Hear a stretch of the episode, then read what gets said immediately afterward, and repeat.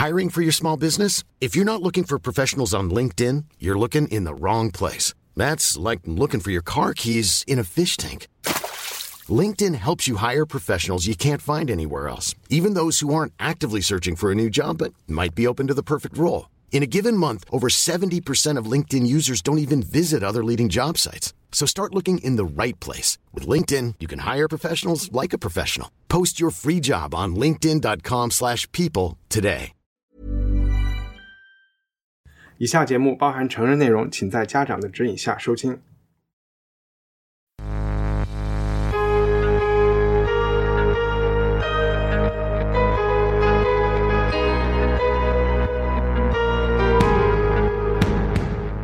欢迎收听文化土豆，我是伊康糯米。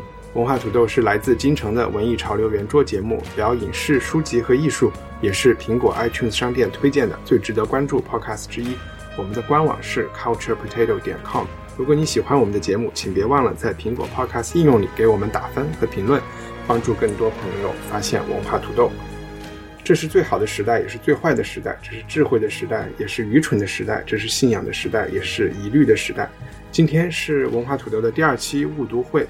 误读会是我们一起阅读和讨论文学经典著作的节目。选书的标准很简单：一是文学名著，二是我从来没有读过。其实第二个标准形同虚设，因为伊康糯米没读过的经典太多了。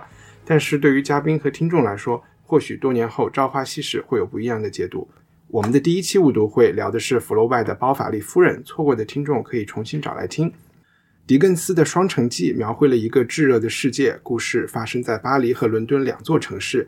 在法国大革命后的残酷血腥年代，在巴士底狱囚禁了十八年的政治犯年迈的曼内特医生终于获释，并与他在英格兰的女儿团聚。在那里，两个截然不同的人，一个是流亡的法国贵族查尔斯·达尔奈，和一个声名狼藉的英国律师悉尼·卡登，因为对露西·曼内特小姐的热爱陷入了困境。他们从伦敦宁静的小巷里被席卷进了巴黎恐怖血染的街道上，并很快地落在断头台致命的阴影之下。和我们一起聊《双城记》的是作家燕礼中和艺术史学家雨林。大家好，大家好，大家好。那么在我们录完上一期节目的时候，呃，有一个小小的讨论，就是说第二期聊什么书。雨林很快的就就是立刻就说，要不我们就看《双城记》吧？你能解释一下当时是为什么一下想到这部作品吗？我有我有点忘记当时的原因了。就是我们坐在这儿，然后说，哎，下一次聊啥？可能因为跟我个人的生活有关吧。就我个人记，你看我学习是在巴黎待了八年，我对巴黎有很深厚的感情，至今还有一些巴黎的朋友，就像家里的亲人一样。然后我即使回到中国以后，我也每年几乎每年会回巴黎。但是由于个人生源，现在我又跟伦敦结下了不解之缘，我又几乎每年也要去伦敦，所以对，然后能够汇聚这个两个，我就是是两个像故乡一般，却又不是真正的，就是说我每天住的地方这样的家的城市，可能只有。狄更斯，至今为止可能只有狄更斯这个这个故事。如果如果有别的经典，请大家推荐给我。听着好高级啊！我们就在贵阳和北京之间 双城。对啊，啊，你在哪儿双城？我我就是北京和伦敦之间。哇，也很高级，这是最高级的。对，还是但是也挺想念。北北京当然也是我的一个点，我三城。对，三城记。我突然想起，其实另外一个两个地方都住过的作家是伏尔泰。他他也在英国住过吧啊！对对对对对对。然后，叶礼忠以前读过这本书吗？我是没有啊。小很小的时候读过。你们俩都是小时候读过？为什么会大学的时候啊？为什么会读这本书呢？我们大学的时候读文科嘛，嗯。然后呢，我们还是有借书证的时代。你有些时候，你就是为了让借书证上，然后填满了那个著作，你知道 然后去。但不一定都会仔细的看完，嗯，然后但是都会把这个听到的、知道的这些历史名著啊什么的都借过来，这个迅速的看一看，然后有些可能看不完，然后到了期，然后你就去把它还掉了。嗯所以，所以其实《双城记》当年我读完没读完，其实我现在我都想不起来了。嗯，所以这次你重新读的时候，完全感觉是像一本新书，是吗？哎，有一些印象，到最后。对，我现在想起来应该是读过的，就看到那个书的最后，在断头台上的那个经典的那个那个场面，哎，我觉得我当时是有这么一个影子的。OK，然后我开始念的那一段话，其实《双城记》可能是为数不多的书里边的这种特别经典的开头，这是最好基本上每个人都知道的。对，就读没读过的人都知道。嗯对，呃，你刚才读的是一段嘛？对但但是对于大多数人来说，他们都了解的是这一段当中的第一句话，这是最好的时代。也是最坏的时代。这句话是什么意思呢？这句话就是一个相对主义的概述嘛，你可以你可以 自己延伸的，嗯你知道吗？你也可以说这个时代是一个最成就人的时代，也是一个最毁坏人的时代。然后你可以因为我读完了无限的这样去嗯去阐述嗯，。就有扯的有点远。我们其实本来想开始介绍什么时代背景、作者，哦是吧 但我就想哦先再说一下，我读完以后，我就发现这真是一个最坏的时代，我一点儿没有发现它好在哪儿。因为狄更斯的视角不是像那种咱们现代以后都是复调视角哈，就一帆你看到肯定是根据你的性格心理来描述你的所见所想，然后燕礼中你根据你的或者张雨林根据我的，他都是他的判断。就是他在写张一帆，嗯实际上他就给你做很多 judgment，张一帆对他的人生或张一帆对他的这个文化土豆，都是他就给你解释出来了一大套了，就那种上帝视角的那种 storyteller。嗯所以我觉得实际上是是狄更斯的他的对对对啊、实际上是他的感觉，但他还是有一个复杂的感觉，就是因为法国大革命这种事儿嘛，这种事儿就是是革命，肯定啊，有好的。所以站在革命者的角度是最好的时代。好多中国当时中国中国当时文学史接受狄更斯，完全是作为一个社会，首先是现实主义作家，然后反映劳动人民的疾苦。嗯，劳动人民肯定觉得法国大革命 是翻身的一个，对吧？嗯一件事儿嘛。但是你看他还但是劳动人民。没有没有看到自己残暴的对对对，但狄更斯还是反映出来说这个这个好和坏。其实狄更斯的立场没有刚第一次我们二八年的时候林书就翻译过，二三十年代的时候也是一个变革时代，咱们中国那时候、对就被翻译进来。然后呢，现在就就是我读的这个版本可能是解放后的一个译本，那么这个序里就充满了说狄更斯是现实主义作家，然后他反映了下层人民的生活，下层人民疾苦，这个是真的。但是就是肯定有那一面嘛，法国革命那一面，大家后来但是他的这个描述其实也是嗯讲了这个书的一个片面。对对，我觉得他，我读完之后，我就觉得狄更斯他所要告诉的，他没有进行一个判断，嗯对他没有进行一个嗯判断。就像你刚才你说，你说啊，我觉得这是一个最坏的时代，但是最坏的时代可能对于另外一些人来说是最好的，或者对于你的另外一部分来说，嗯也是一个最好的。所以我觉得可能我要稍微把我刚才很简短的这个故事情节稍微扩展一下，然后我们嗯来讲讲狄更斯和法国大革命，其实他们也不是一个年代的人，对吧？嗯然后这本书里可能介绍了五到十个人物，其实人物挺多的，而且前半读起来关系错综复杂，最后他们都被拉到了同一个舞台上面，所以前面要有一点耐心。但总的来说，这本书的长度不长的，是一天两天可以读完的一本。那它讲的就是一些在法国大革命时期生活在伦敦和英国的，他们也不算特别劳动人民吧，就是中层或者是狄更斯的读者相对能够感同身受的一些正常人，然后他们。他们是怎么因为各种事情、官司或者是个人的爱情，然后家庭的原因和被卷到了法国大革命的这个滚滚洪流中去？要不你先啊说说介绍一下那个法国大革命是怎么一回事？我就不太好意思在 法国大革命太长了吧？你还是就就我觉得你还是介绍故事简短地说先，然后啊再介绍法，呃你再介 你介绍法国大革命。我没就就那就雨林能不能讲一下呃狄更斯这个这个作家大概是什么情况？我对他的理解就是说，他其实生活在法国大革命之后，已经结束了 N 年了，所以他写这本书其实是一个历史小说，就像我们今天写抗日一样啊。啊，对对对，你的这说法是对的。他是一八一二年二月七号生于英国的呃汉普郡普兹茅夫，然后一八七零年六月九日去世。哦，是一个才活了五十几岁。对对对对啊对，嗯，但是他一生就著作很勤奋了。他的这个作品其实反映了很多他自己的一个经历。如果用弗洛伊德来对，说他说他小时候也是在监狱里面长大的。对，因为他他出生以后呢，他父亲就有一个很重的债务问题。他本来可能他父亲算是一个小中产阶级，一个海军里的一个文文文文文职人员，就发生债务问题，全家人都跟着爸爸住在牢房里。住了一段时间之后呢，当然你想这样的。这样的一个结局也不会太好，所以狄更斯很小就被送到伦敦一家鞋店做学徒，就像咱们这、为什么那个后来，为什么那个医生 对最后做了鞋呢？那个医生出来之后会做鞋他熟悉鞋嗯匠熟悉生活鞋匠的生活就像对福楼拜那个为什么都是医生一样。对 对对对，然后就是说，这些这段经历就就使狄更斯肯定从小他熟悉，他确实写底层也写的很详尽，有很多细节，因为他就是熟悉这种熟，但他熟悉这种嗯生活。后来呢，可能有一笔就远亲的遗产就给落到他头上，可能他又好一点了，他就进了一个报馆，像咱们现在的出版社，就是说记者对记者做了一个记者。然后呢，她其实后来又嫁给了他们这总编的娶了。哦，对不起，但差不多。这个其对。实倒插嘛。对，今天是三八妇女节，所以娶了。都是女王。娶了这个他们这个总编辑的女儿、嗯。啊，然后其实这个总编辑女儿本来也很有才，开始社会经济地位都比她好，嗯但后来她就咸鱼翻身，因为她做她其实写作很好，很有才华，也很勤奋，她的就英国女王都变成她的读者，嗯。他就渐渐把这个原来的发妻给边缘化了。对非常边缘化了，然后就把它修了。对，对，当然是因为他们就分居，呃，就分居了，然后。就他也有了一些情妇啊，什么、嗯很多后面传记作者他就介绍他的情妇，就是写他他和情妇的爱情啊，嗯但是就没有提过他的妻子。狄更斯算是一个渣男了，在生活中有一点儿。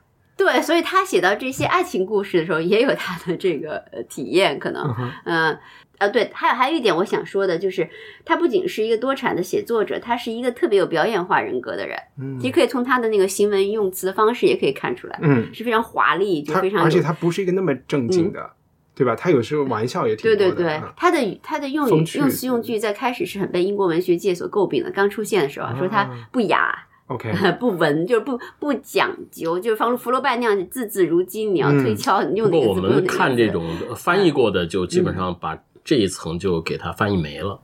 对，但是他翻译，我觉得我这个版本哈看不出来这一层，但看出来那种华丽排比句和那种。嗯，啊是有的就像长句 对，像那个感叹和演讲者一样用的那个词句，对，所以说他他表演型人格很强，所以他他可能是第一个咱们这种读书节目的创始人，他做了一个啊叫 prompt books，就 prompt copies，或者是他就是说他在原作上画框择要而出，省去枝蔓，偶尔还添点笑话。它就叫做迪士朗读演剧会，始于一八五三年十二月。高松啊。但是他 直到他生命终结，他十余年间行脚遍及大西洋两岸，叫做素书，可能翻译成素书。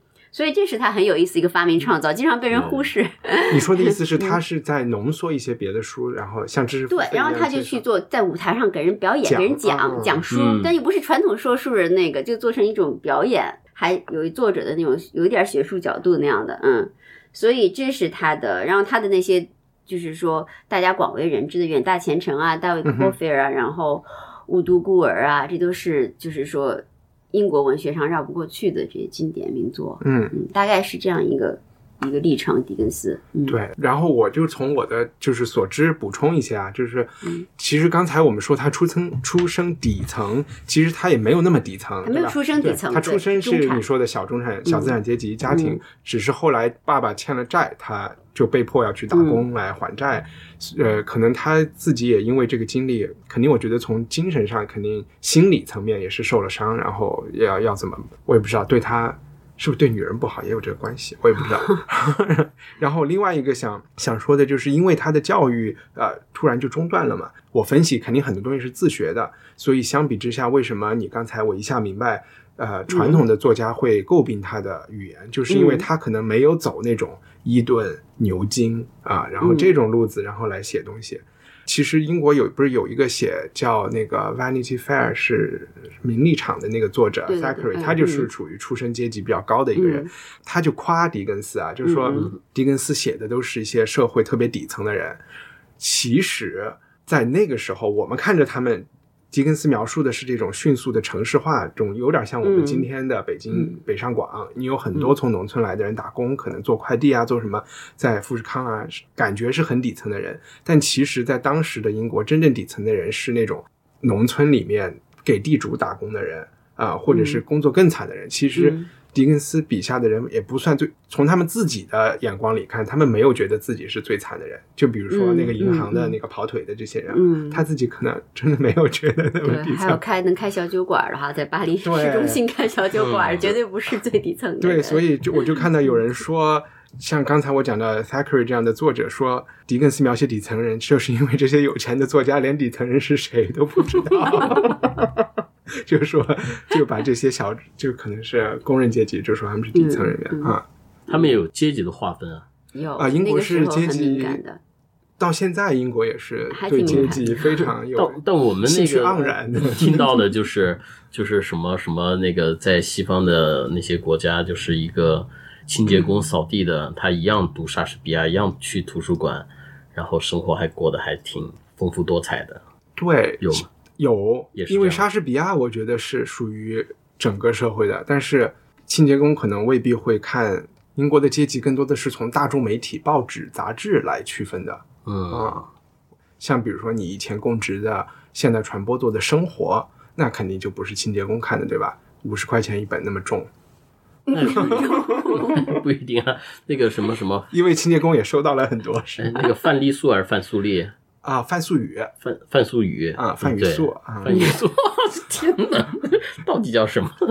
啊，反正就是对啊这个人家不打工的，对啊，人家就是一边一边当保姆，然后一边看生活，啊，一边看生活，这生活人家肯定看不上的，不用看东西，他就能自己就可以把自己的生活，然后特别好的描描述和表达出来了。嗯，对我觉得最高级的那个就是就是上帝握着你的手在写东西的人，嗯哼，那个是不需要看任何东西的，嗯对吧？然后嗯差一点的，然后就是拼命学一些好的东西，然后来借鉴啊什么，嗯或者但是我觉得上帝握着你手写作人吧，我总怀疑他的小说能写到多好。你说诗歌或者是一种散文，或者是跟自己自身想法或者是自身观察世界很有关的人可以，但小说需要经验和特别，就是说我喜欢的小说类型啊，是需要就事实。比如说要写燕老师这么一个人，我必须得见过您这样类型的人，然后写。比如说你也去做那些就对道教和佛教调查，我这个是我如果我在自己世界里，我是编不出来的。真的会特别贫乏，编出来也特别的可笑，我觉得会。而且上帝不会帮你制造这些 plot，就是就是复杂的情节。就比如说《双城记》来说，我在看前面三分之一的时候，我一直在想到底谁是主角，到底谁是主角，然后没有主角。最后你说谁算是主角呢？就是最后做自自我牺牲的这个律师，他的前面的戏份很少。对啊，他后后半部才出现的，嗯，所以他没有一个严格意义上的没有嗯，对群像，群像，我觉得是嗯是属于一个群像。然后我们刚才就是燕礼中问了一个问题，就是说法国大革命和这个法国大革命的时间应该是在一七八九年，八一七八九年，对吧？嗯。我觉得记不住，我有一个巧 诀窍记这个时间，嗯。就是一九八九年，不是 你你就别想事儿，就是东欧别笑剧变嘛啊，哦，东欧巨变 东欧巨变，然后那个时候的很多这种人民专政的社会主义国家嗯。发生了变化，其实就正好是两百年啊，因为对吧嗯？因为很多人说法国大革命是开启了这种人民民主专政的开始，在欧洲啊，呃，我们亚洲走得很前面的，然后 但是在欧洲，它就两百年之后画上了一个句号啊，嗯，大概是这样。所以刚才说狄更斯出生于一八一二年，这个时候差不多是拿破仑的打仗的时候，对对对，嗯，所以他也应该是法国大革命后来出现的一个人物，对吧？嗯嗯所以在那个时候，我想英国人或者是作家愿意去写这个话题，也是可以理解的，就是。对他来说，还是所谓比较近的记忆，就有点像我们现在为什么看那么多抗日的片子啊？因为我想对英法两国联系太紧密了，对吧？嗯就简直哎就不说他们立那场，那那这所以法国这么大的革命，英国人还像像雨林，你又在法国待，你又在巴黎待，你又在伦敦住，然后嗯你觉得这两国人他们对于这一段历史啊，或者是有什么样的不一样的看法吗？嗯，法国这个就简直成可以单列一个话题。我先说英国吧，因为狄更斯对正好是英国人，对吧？英国人他写了写了这个跟法国大革命相关的一个事儿。我觉得英国人没有一个人特待见法国大革命的，嗯 真的没有。因为我就讲我一个就是特别比较生动的个人经验的例子，我比较喜欢。巴斯就是因为巴巴斯嗯巴斯川是一个很就是像温泉城市，很疗养的。因为我有时候特别累的时候，就去那儿去那儿住几天，可以对英国的一个中心城市，对对，一个就哎，对，就是可以，就是因为有温泉嘛，也比较古老，那个小城市是个罗马。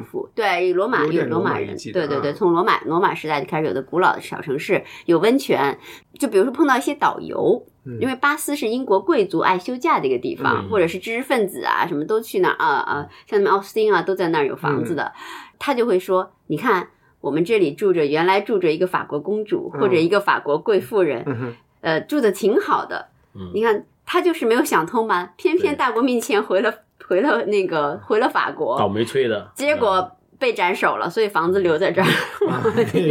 所以，所以他们经常这么这么做介绍，就那导游只是普通的人，嗯。你知道的，就是有时候甚至是义工，就是说嗯。老、平时一个老的公公共汽车司机啊，退休了呀，他很喜欢巴斯这个城市，他住在这里，生活在他就可能去给人做导游。对嗯，那那我接着问常见的比如说那些公主啊，那些贵族啊，嗯，当时为什么会回到法国去呢？因为就有点像狄更斯书里写的那个他那个高贵的那个 Dar 呃那个不是那个是叫什么？Charles 就叫是叫 Darnay，对。嗯，Darnay 不是因为他的一个老老仆人发生问题哈，在法国有举债或者说有危险、有牢狱之灾的一个问题，所以他觉得，但是就是说他们其实还是法国人，因为法国大革命即将发生，肯定有他们相关的亲人、爱人或者家庭是有问题的在那边，是感觉到有危险的。嗯，他们是过去救的，所以才救不救，就好比说我嗯我如果在在法国留学，我爸妈说，哎，家里有个事特别重要的事儿，你救你能不能救，你都先奔是什么回去，对吧？嗯就而且其实这就让我想起五十年代建国初期有很多呃留美或者是留欧的一些科学家，他们其实奋不顾身就回来了，要建设新中国。对啊，因为很难预期是什么时候。对刚才我们提到，他们没有预期到将来会有文革。我相信是完全没有。虽然狄更斯在这本书里，他有一段描述，就是说法国人没有预见到革命吗？那就好像说这这是第一次有没有种种种子就有收获的一件 一个季节，天下不会有这样的事情。那肯定他说的那个历史观，他的那个历史观是有道理的。但是，但是我这话说太长，我就忘了。刚才我们在说就是回 回去的，对，是吧为什么要？就刚才我们提到伏尔泰，他生活在法国大革命之前，之前呃之前几十年，那个时候整个欧洲是一种在起码知识领域，它的那个我们叫什么启蒙运动啊什么，嗯嗯就感觉我们打倒了宗教，人类的未来是前途无量的一种感觉。我这是我随便乱说的，我不我当时没不太了解嗯我就可以想象，很多时候完全想象不到会出现这样的事情。嗯，就像我们的慈禧太后，其实也在变法，也在革新。法国的最后那个皇帝是十六，是吧？路易十六，嗯。他自己也其实是愿意搞对。君主宪政制，搞什么，只不过事情已经不在他的控制之下了，整个乱套。我不是我不是启蒙运动的专家，嗯。但我一直从艺术史的角度一直一直在讲这件事情，就是说艺术史书经常把它分开写，特别是我们见到有中文翻译的书，经常说是呃启蒙艺术和洛可可艺术分分成两段写。就洛可可是那种马黑安托奈，就像那个路易十六老婆那种，对沙龙就是沙龙夫人啊，然后非常浮华，非常那个矫嗯饰的那种，就是非常就是没落，就是很颓丧，但是也很美，像华托的很多画哈，嗯。就朱发西带岛啊，就很美，很颓，那就很精致。那种艺术，贵族艺术，嗯。在家里就表现成那种都是金边镶饰的呀，然后好多镜子啊，嗯。就是这样一个意思。但是实际上，他们完全是同一个时代，嗯，所有的启蒙者，我还写过一篇文章，会嗯跟大家 share。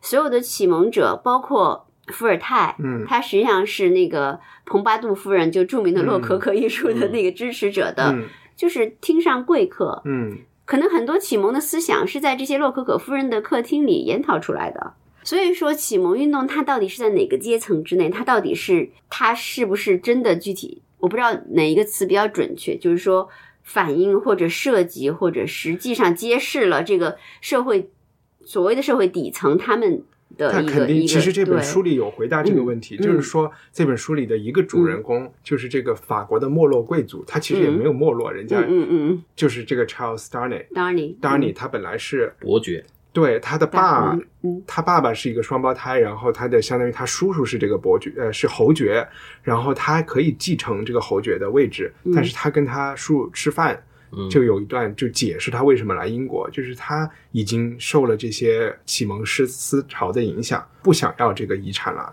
嗯。他就说我不要想成为压迫人的人。然后你没有发现，在这个前一段他在伦敦打的这个官司，他也是说涉嫌他支持呃华盛顿嘛，他帮着法国在他在英国打这个官司，就是因为英国是在和华盛顿对着打嘛，所以他在支持华盛顿。那不管这事情他到底是有罪无罪，起码他的情感上可能是我们所谓的进步的嗯，这样的。嗯，那他可能就是雨林说的那个洛可但可的客厅里面哎但当时小屁孩儿，对吧当时那些当时那些，比如说这个《双城记》里面，然后就是有很多都是在一开始都是在描写这个法国贵族对于人民多么的残暴，嗯，他们就觉得我们生下来就是应该去压迫人的那那一群人，但是他们生来可能就觉得自己就是高贵，这和老百姓就不是一类人。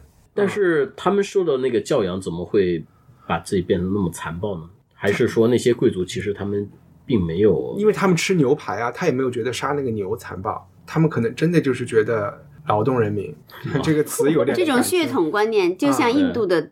种族制一样，你像种种姓姓制一样，对吧？那嗯那个没为什么就是婆罗门就觉得嗯我就是就是呃最低的那个叫什么，我想忘了。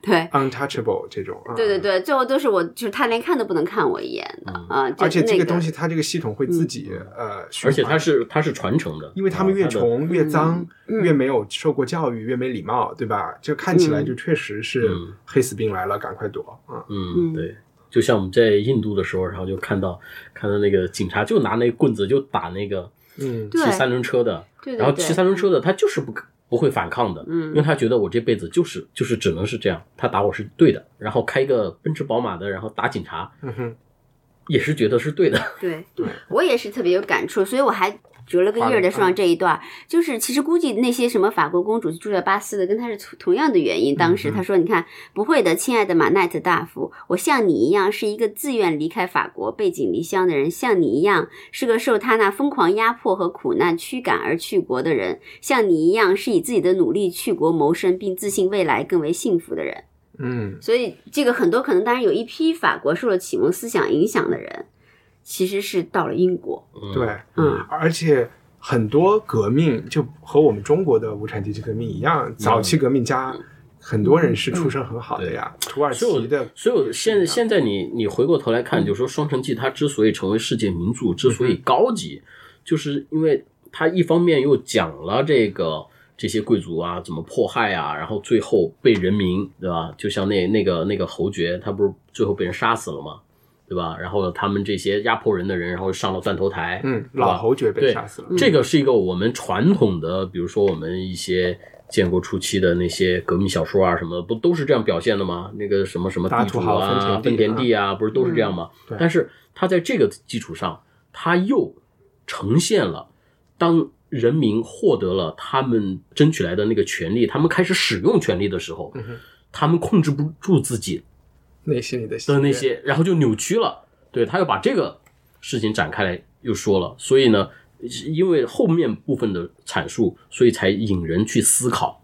但我就好奇，如果说我们之前推崇狄更斯，是因为好像他是一个有马列主义这种对对对，情怀的人，站在是一个人民的作家。对，但是实际上你看完这本书，就现在我们公、如果说能够公正的来看，也没有觉得嗯，对，他有站他对是他是一个好的作者，只是说，嗯嗯，他是一个，就是说，特别是因为我总觉得好的小说作者啊，就可能还是他要有很多复杂的生活经验的嗯。收集。有时候，另外一本书突然想起来，就是那种事实的罗列，本身就给你一种很大的震撼。你其中可能逻辑是自相矛盾的，对吧？就像很多很多生活中很多事情一样，对吧？我觉得啊。他阐述的东嗯西嗯。就是浓缩在这本书的第一段，嗯。就浓缩在第一段，就是最好时代也是最坏的时代，对。吧？而且就是在这个时代，你你就是对于每个人或者每个人的一生，它充满了变数，包括一个时代，它也有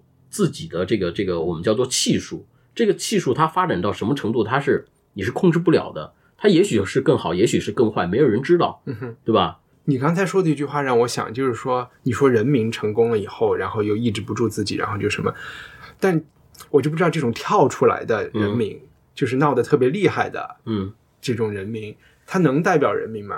就是你是你是想说所有的所有的革命最终就必然会导致这样的结果吗？人民是一个特别特殊的词儿，啊、对吧？人，每个人都是人，对，我就不想说，对，但是这个但是对啊嗯，但是这个名加上这个名字就代表了一个政治含义。嗯我说你是人民，你就是；我说你不是了，你就不是了。你说的是另外一个意思，我就想说，你是不是就是你自己的观点？你是不是会觉得革命就是很危险的？因为最后就会出现人民和非人民的这啊，我觉得得肯定是，呃，革命肯定是危险的事，不论任嗯何形式，任何我不是一个反革命主义者，但是我因为我是 你是一个反 反 说的反革命现行的，完全没从中文语，没有从中文语法上去考虑，从来没有任何我就想着反革命说自己是我就想着命。anti。好好，不对不对，这个一定要减去。就是就是说，呃，革命这这个这个，从一个从一个学历史的人，或者是就是革命一定是这样，一定是危险的，至少，嗯，嗯。它一定是危险的，因为嗯，原因很复杂了，但是但凡你想。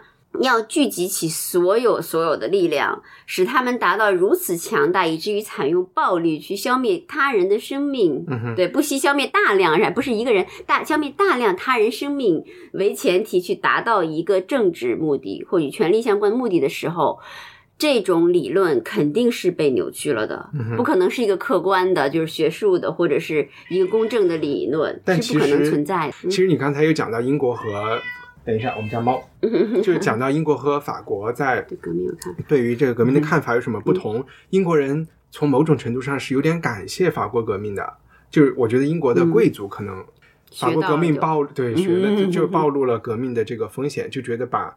但不仅仅是这个，我认为贵族是呃把这个东西引以为戒，也害怕老百姓会起义。嗯但是从某种程度上，大家确实有点害怕这个血腥了。它有一个负面的影响，就是因为革命的初衷是为了让更多的人能参政议政嘛。嗯但这个进程也可能被拖后了一百年，因为你嗯最后你就发现被拿破仑嗯这样的嗯强人给嗯给嗯把持了嘛，然后整个欧洲又陷入了这个战争。他也有这种嗯强人 在在把持革命。革命这种东西都是阶段性的需要，嗯，嗯当你革命完了之后，就要开始维稳了。啊嗯，刚才语音还说到一个，就是革命肯定不是你刚才说他不理性，对，但他肯定肯定但是不是请客吃饭，但是革命的人是觉得自己超理性的。就比如说，都是以正义的名义的嘛。他不仅是这个，他就是有一种科学发展观。我告诉你，这我们不是提到启蒙运动吗？因为这本书里面他有讲到，有好几次你有没有注意到这些革命的所谓的公民去抓嗯贵族贵族的时候，呃，比如说他女这个小女儿，这个小姐，小姐就说：“哎呀，她是我爸是。”以前是被抓的对所以我老公也不行。这些公民就说，如果你真的是相信这个国家，相信我们的革命，你就应该相信我们的裁判，或者相信我们的，你就应该拱手把你女儿、嗯把你老公都交出来。嗯就他们的那个逻辑是一个更可怕的逻辑，就是你要相信革命。就这些贵族的死，他们也是历史进步不可缺少的一部分。就是那些他们也那那些人去去抓抓那个，你应该为这个感感到自豪。对去说不定。抓那些贵族的时候，人家贵族说说我犯了什么法？嗯哼，他说你犯的是新的法律的法。对啊，你就成为一个嗯是贵族就有问题嘛。嗯然后另外一个点就是我们中文说的这个断断头台，嗯嗯在这种革命人眼里是一个高科技，因为断头台切头切的特别干净利索嘛。就跟我们的铡刀一样嘛。呃，铡刀是人嘛，嗯，嗯。他的那个是不需要人的，不会犯错的，一定是一刀切就断了。嗯。他们当时是有说力量感。要把死刑中酷刑的成分给去掉，啊，嗯，然后发明了这个装置。这个装置嗯是一个很有名的人叫 Joseph Guillotine，然后最后就 最后断头台就是用他在法语和英文里都是用他的嗯姓命名的，就好像张小泉儿一样的。最后又变成了动词啊，你要被张小泉儿了，你要被。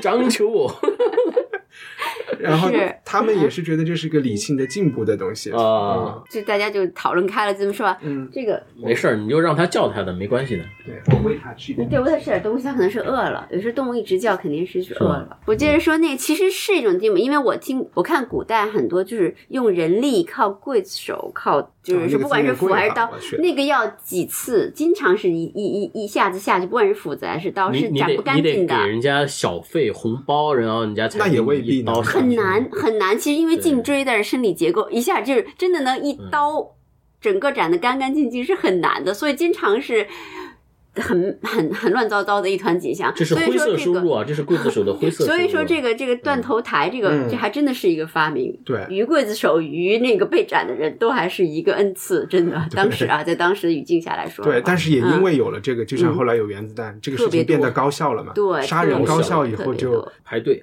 对第，二十三号，本来一天只能杀五个人的，现在一天杀五百个人都不成问题了。就是我就在巴黎住的时候，就在 m a r c h e de Bussy，就是怎么翻译，就是左岸的一个还很中心的地段，离那个剧院老剧院也不远。它就典型有一个路口，就是形成路口，就是几个老咖啡馆把守着。嗯哼，就后来我才了解到，这路口的中心就是当时其中一个著名断头台架在那儿。啊我想说那还挺好，喝着咖啡，大家都 坐在 咖啡馆里就看着这个咔哧咔哧咔哧，就是真的是这样，就是一个一个。就这个一个特别有历史意义的巴黎的菜市口。对呃对，但是巴黎巴黎不止一个，巴黎有很多很多菜市口。对，巴黎很民主，对于菜市口这件事儿。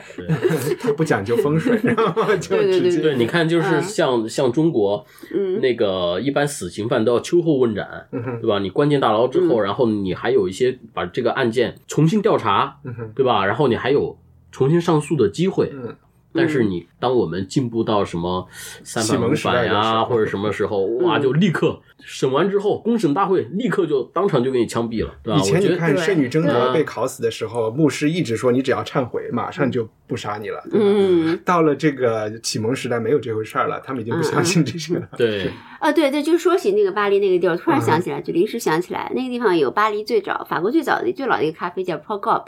Paul Gop 是所有启蒙思想家，包括、嗯但是法国革命的革命家也在里头聚集的地方，是一六一六多少年，一六八九年多少年，就是设立的。然后他们有个著名的传说，最近那咖啡店里还会告诉你那个 waiter，他说，你看，就是。丹东就是法国三、嗯法国革命三巨头嘛，丹东嗯是个律师，非常雄辩，非常法国人那种哈，也是戏剧性很强的。丹东到这儿来会点一杯红酒，嗯然后马拉就马拉之死、那个被人刺杀那个在浴缸里是比较理性，好像比较知识分子的一个角色，会点一杯咖啡。嗯，罗伯斯比尔是最后。嗯，是坚持到最后的那个革命的主持，他只点一杯清水。但你虽然这里强调了理性的力量，但是你看罗伯斯比尔最后还是被斩斩首了，被他的同僚斩首他也了。很血腥。对，都上了断头台。所以说，就是你再强调理性，在这个最终是无用的。到时候它会形成一种态势，就是说你你你是控制不住的。个人理性，理性是控制不住非理性的理性嗯嗯理性就意味着罗伯斯庇尔最后也要被杀，才能很彻底，嗯 因为他已经成为了新的权利嘛，又要打倒他。对的，对的，啊罗伯斯庇尔。但你刚才我觉得这个点嗯特别有意思，就是他喝清水，对他只就这个人就是他就是这种人，对吧？对因为 丹东就是那种会喝酒、要搞女人的嗯人，但嗯罗伯斯庇尔可能就是特别理性，然后嗯，清心嗯寡欲。清心寡欲的一个。对，他也不叫大魔头，人家哎也算是知识分子，很难说。但他们那时候的人怎么想的？嗯，他是不是三高啊？所以清水。他对，就是说他不想他在哪里都想说，就是说自己是一个观察者，然后从此可以采取最后的判断，嗯最强有力的判断，对吧？所以他不愿意说因为喝咖啡而太激动，卷入知识分子的那种，对，因为喝红酒而太激动，卷入一种戏剧性的那种嗯巴黎人的那种东西。丹东就是第一个死的，第一个被 上断头台的，然后然后马拉是第二个被刺死的，哎，他们丹东是被自己巴黎的那就是个博物馆里面还嗯还有那个断头台的那个，有的的有的有的有的有的有的是吧，嗯嗯。但是我有一个问题，就是今天大家去巴黎玩的时候，不是也有一个相当于有一个地铁站叫 Bastille 嘛？对巴斯蒂尔但好像我看到那个地方不是巴士底狱的，不是那个是地铁站，出来是一个广场，现在出来是一个大广场巴斯蒂，，我还在里头嗯。看了看了一个话剧，啊，所睡所以也也有一。个剧场。我读到的巴士底狱的旧址其实是现在的那个协和广场，嗯。他们是那儿移平了，那儿是巴士底狱。我以前一直以为，就这几天哦我做研究的时候才发现，我以前一直以为有个纪念碑那个地方是是巴士底狱，其实其实也不是。嗯。嗯。嗯，法国大革命反正是一个非常大的话题，它影响了太多东西。什么大嗯革命都是大话题。嗯但法国大革命还是人历史上比较第对很多很多第一在占据了很多第一，嗯，然后东方西方的诸诸多次革命都是在他的 在他的闪阴影之下。我们要不要来选一些段落和听众分享一下？嗯，有吗？那我先读了，我找着了。你读呗。你读 OK，那我找的这个是因我是一大段，然后呢是一个对话。这是 Charles Darnay 那个新的年轻的那个贵族，放弃了自己身份的这个贵族，他回到巴黎去救他的老朋友的时候，被当时的革命者这些新的公民、新时代的新公民抓起来了。然后他们之间有一句，虽然我读出来的是英文啊，但是其实我会翻译一下，大家也能感觉到他那个语感是听起来很熟悉的。首先就是这个公民说，emigrant，因为他是移民了嘛，他去国了，他是去国分子，就是说移民，我现在要派一个卫兵看着你，把你送到巴黎去。这个 Charles 说，公民，我现在特别想去巴黎，但是我并不需要你的护送或者任何人的护送。闭嘴！戴着红帽子的这个新公民对他说：“他的那个刺刀这么碰了他一下。”闭嘴！贵族不让他说啊，对不起，我这说的太…… 我就想说他们的都是互相称呼，都是公民。然后呢，闭嘴！贵族，呃，谁是爱国者？然后说话特别像电影里看到的红卫兵说话，就以前的那种礼貌完全都没有了，而且可能都是为了政治正确得特别的严厉，而且以特别没礼貌。而且以阶级掩盖个人姓名，对吧？都是阶级称呼，贵族，对或者是对，就像你说是啊呃臭老九，对 对吧？对对日本臭老九，然后就这样的。嗯可能都是从这儿学的，我在想。你还要读吗？啊、还还有一段就是，我就就或者你找出来，找出哪一，然后在这书上翻给你。我就读一段英文的就好。好了。我们好像以前也读过，嗯，这一段他就说，新的时代开始了，The new era began. The king was tried. 国王已经被送上了这个审判，doomed and beheaded，被砍头了。The republic of liberty, equality, fraternity or death declared for victory. 然后这里他就提到了法国革命的这个关键词：自由、民主、博爱。嗯。但是它这里面还有一个，呃，自由、平等、博爱或者死亡。在这个，你有没有发现，在这本书里，他们每次提到这自由、平等、博爱自由民主博爱的都会提到死亡，或者死亡、嗯啊，就我们现在就已经把他的这个死亡给去掉了。但是其实人家当他时提出来的肯定就有原著里面，原著里面是有死亡，有死亡的，我就在嗯想，是不是历史上他们也会说自由、平等、博爱，不然就死。我觉得他提出的就是说追求的理想目标肯定是自由、平等、博爱，嗯嗯。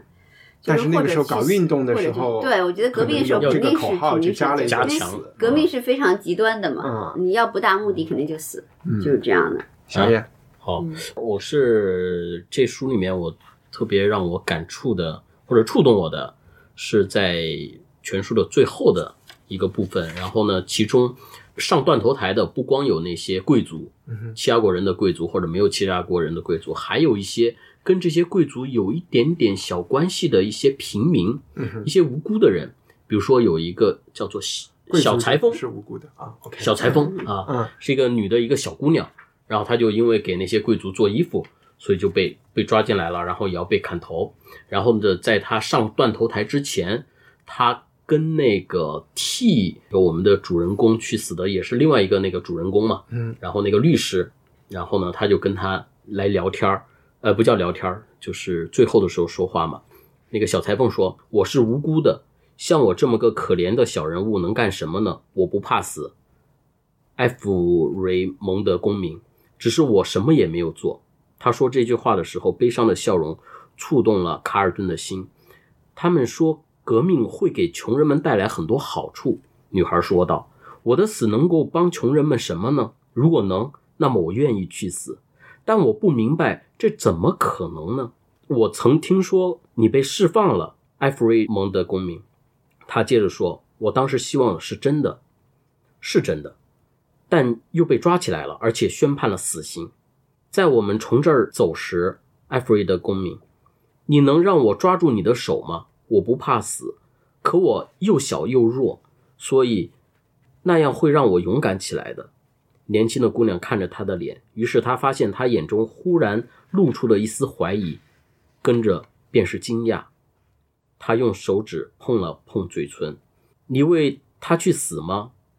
他低声问：“她就是那个女裁缝，还有他的妻子和孩子？”“是的。”“哦，你能让我拉着你勇敢的手吗，陌生人？”“是的，我可怜的小妹妹。”直到最后。对他就是最后那个两个小上的一种友谊，对断头台前的那个两个无辜者的一个短暂的友谊，嗯我觉得那还挺蛮感动人的。对，我就有一个特别跟你们 信息不一样的，我也是像你说的朝花夕拾的感觉特别不一样。我是在大学读过这本书，就当时完全是出于虚荣心，因为北大有的那个就文学就就是一个文学青虚荣心很强的大学。北大是个虚荣心很强的大这个学，是个虚荣心。经典名著等于虚荣心。好，就是我们一起来北大有一个虚荣心。北大就是说，比如说当时我记得那个五四文学社的社长吧，哈。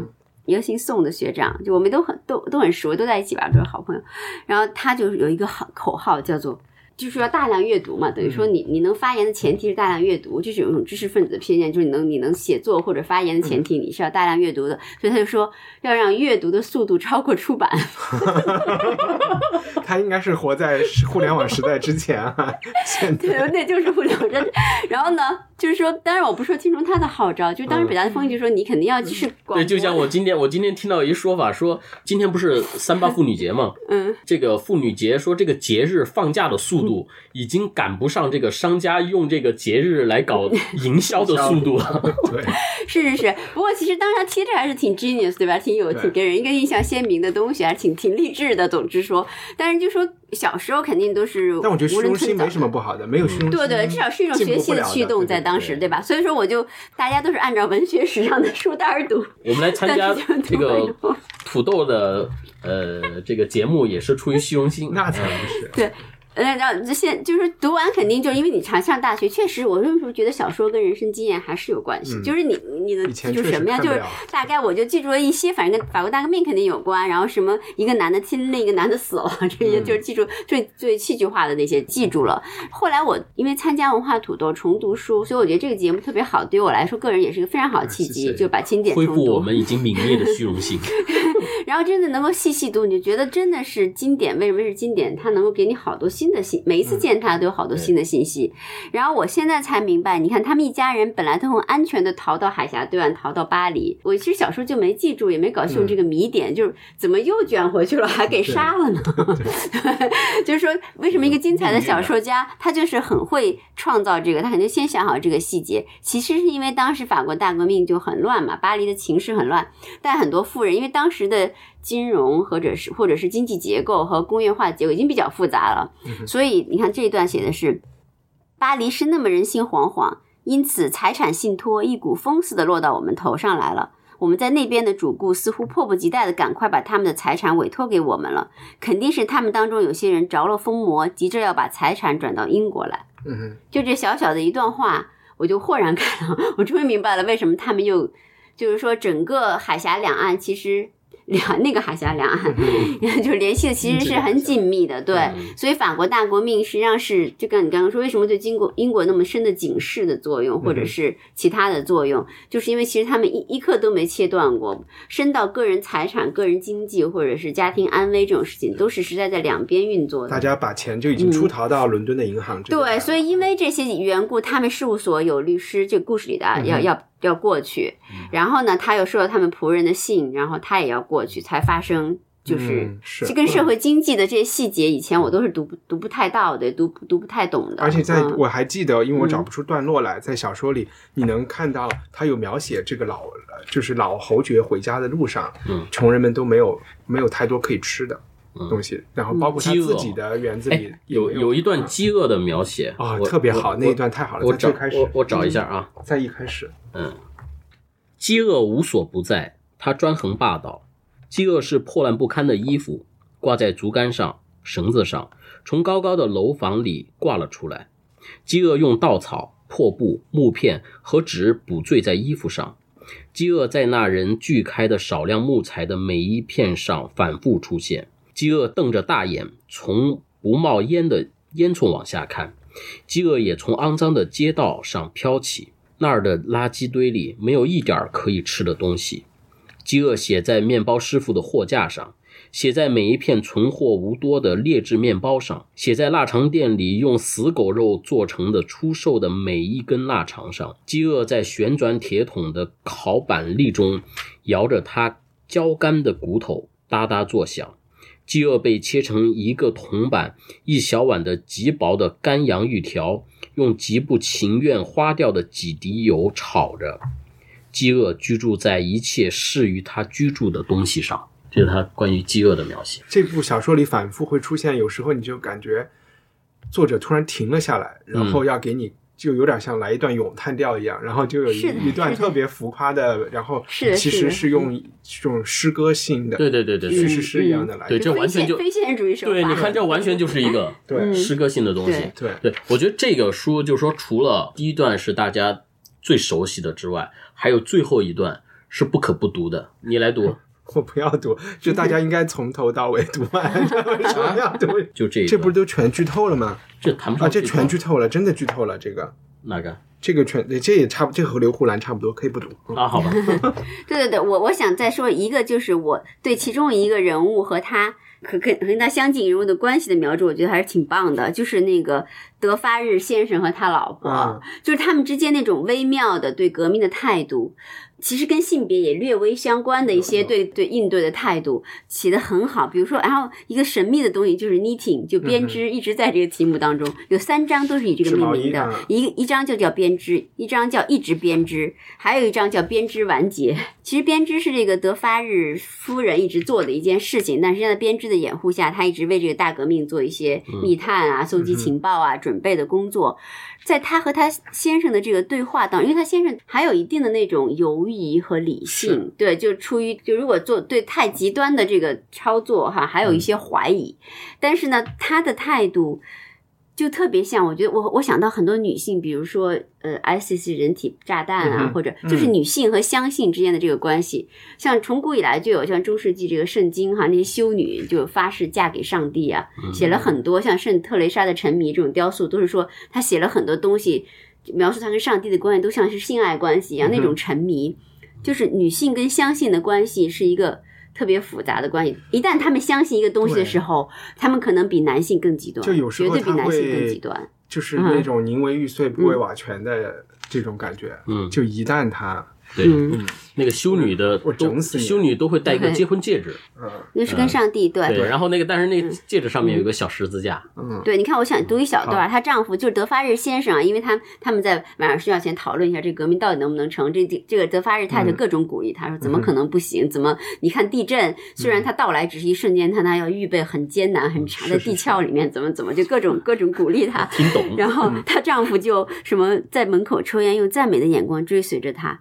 伟大的女人，她说：“坚强有力的女人，有气派的女人，有气派极了的女人。”然后下一段就是就是像你说的那样，就开始展开这个狄更斯自己的感叹了。他说：“这夜色朝坐在那里织了又织的女人逼得已经很近了，从而他们就是他们本身也逼拢在一架如今尚未造成的机器周围。他们得坐在那儿，一边织了又织，一边还在数着那一颗一颗落下来的人头。”嗯，大家也知道，这个故事后面就是，其实这个德发日夫人的行为是很极端的，嗯，她基本是一个毫无，就是说，造反派，对，毫无就是这个嗯犹疑之心的，对。在就是伤害人或者是这个夫人也没有好下场啊。嗯嗯对，虽然他最后也被也也也是被另外一个阻挡他们的人就是呃枪击死了，但是他想干死人家，然后 对，就是我觉得得这就是他本身这个女人形象当中就代表了法国革命整个这种就是这种情况，但是嗯，从故事里其实有讲她的身世和他，对对对对嗯对，有讲她的身世，嗯。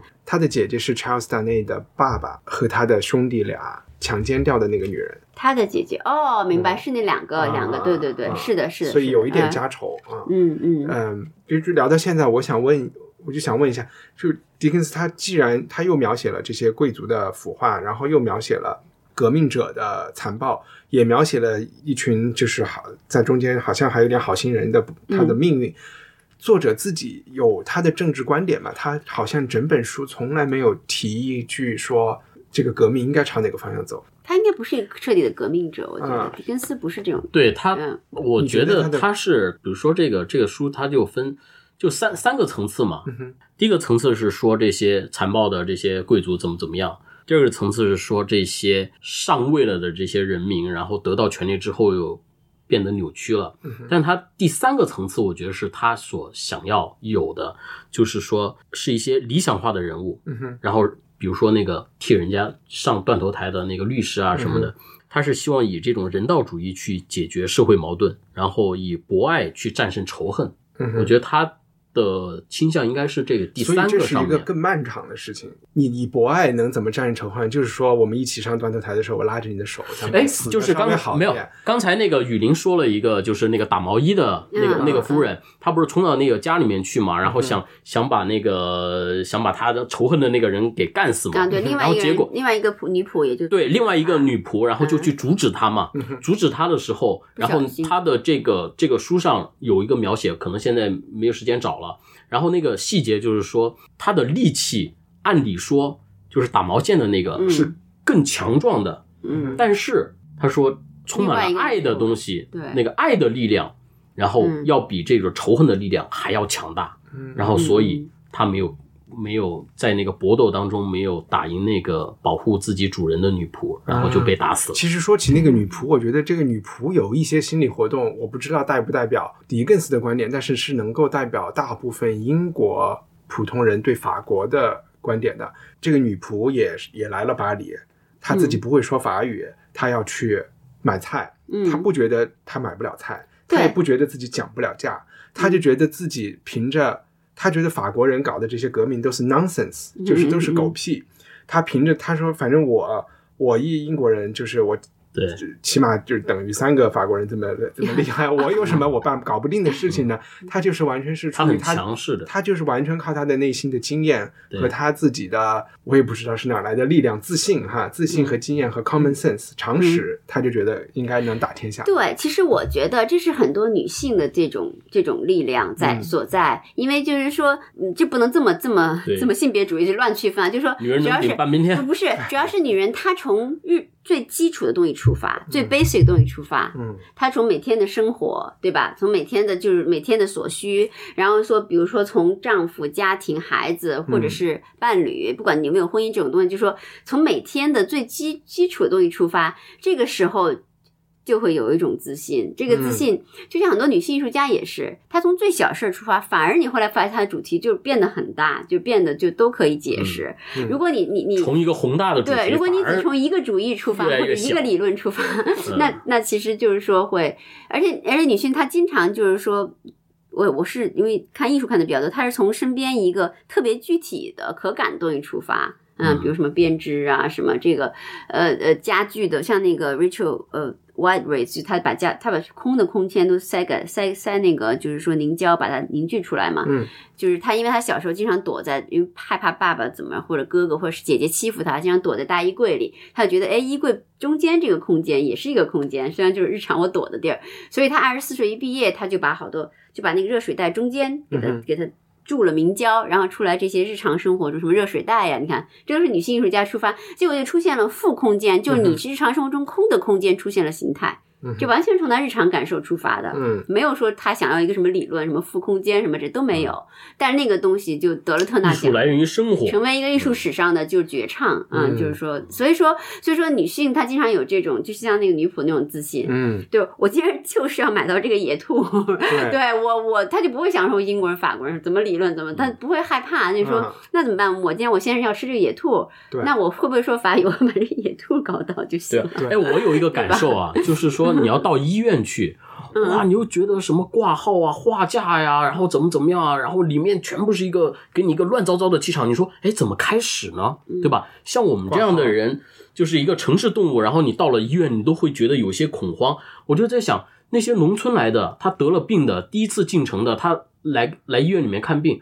他一样他有一个那个什么病人的服务台，有个什么岛什么台，你就去那儿 get 一个这个技能，你就问他，你就告诉他你有什么问题，你要干嘛。啊，主要是他们不害怕一件事，就是显得傻。他们不嗯害怕这个事情，对吧？他们的目的，这个他们非常对对我们都害怕。他们实际就是说，哦，我肚子这么疼，或者啊，我女儿不就是牙要啊怎么怎么了，他就就他就脑子里充满了这个个东西就推着他这是。他的最大驱动力。他可以问任何人，就显得傻也没关系。你看你的虚荣心，就是你想这样你想大跨步的走到那儿说我要挂一个什么科的号，对，其实就是其实虚荣心作祟，我明白了们都是这样，我们都会有点这样，就说哇，这个就到哪儿去开始？对，嗯嗯，那那今天聊聊的也很开心。很开心，差不多啊。我我有一个最后一个结尾的一个是推荐，也当成一个啊编辑推荐了，我就先推荐，大家可以去看乔治奥威尔的散文集里面有一篇讲狄更斯的东西，写的非常有意思，也很长，其实是一个雄文，可能都有一万字。然后就贴在后面呗。对，我把它贴在后面。我在这里面读到了一个观点，呃，我不记得是奥威尔自己说的还是他引述别人的，我觉得很有意思。他就是说，对比英国和法国，英国的那个 Whig 那个党就是现在的保守党，他就说革命人和保守党其实有很相似的地方。他说为什么？革命的人就认为这个世界不对，我要重新把它组合一下，它才对。但是，一旦它组合完对了以后，我们就不要变它了。然后就 就说他们其实是一类人，对对对对对，起码听起来是挺搞笑的一个。嗯，二位有什么想推荐的吗？我觉得我就接着你的茬说，不知道你那篇文章是哪本书？反正奥威尔写过《巴黎流浪记》嘛。啊，对，那是他的独立的书。对，奥威尔就作为英国著名的作家哈，他真的在巴黎去装成，就不是装成，实际上他就是生活状态，就是在街头去去观察另外一个城市，这双双城记了，有某某种意义上的，所以那个也可以去读，很好玩，不长，那个很薄的一本书。对，嗯，这他也是讲了伦敦。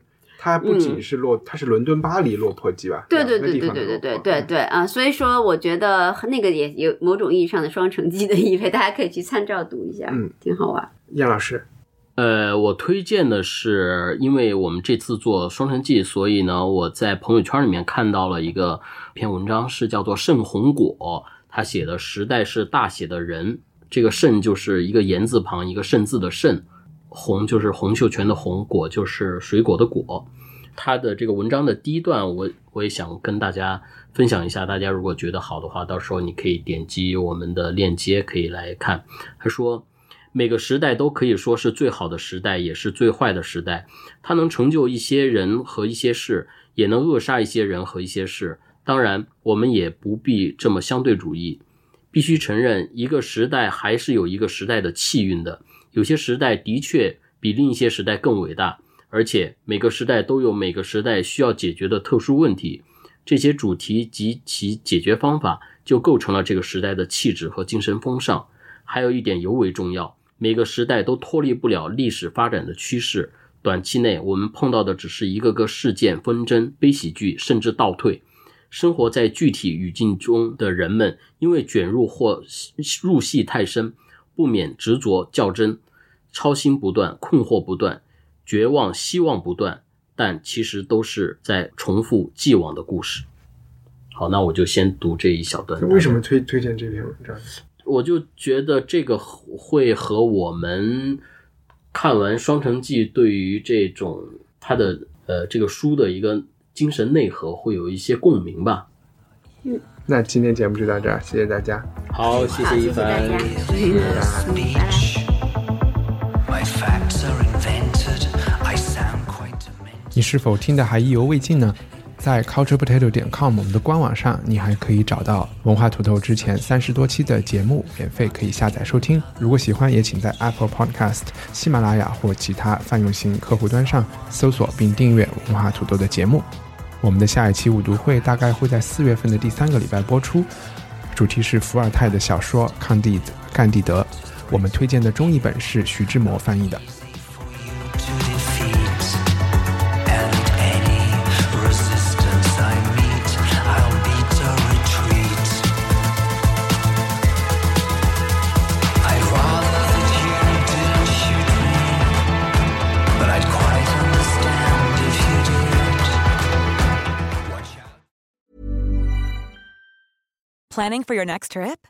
Elevate your travel style with Quince. Quince has all the jet setting essentials you'll want for your next getaway, like European linen, premium luggage options, buttery soft Italian leather bags, and so much more. And is all priced at 50 to 80% less than similar brands. Plus, Quince only works with factories that use safe and ethical manufacturing practices. Pack your bags with high-quality essentials you'll be wearing for vacations to come with Quince. Go to quince.com/pack for free shipping and 365-day returns.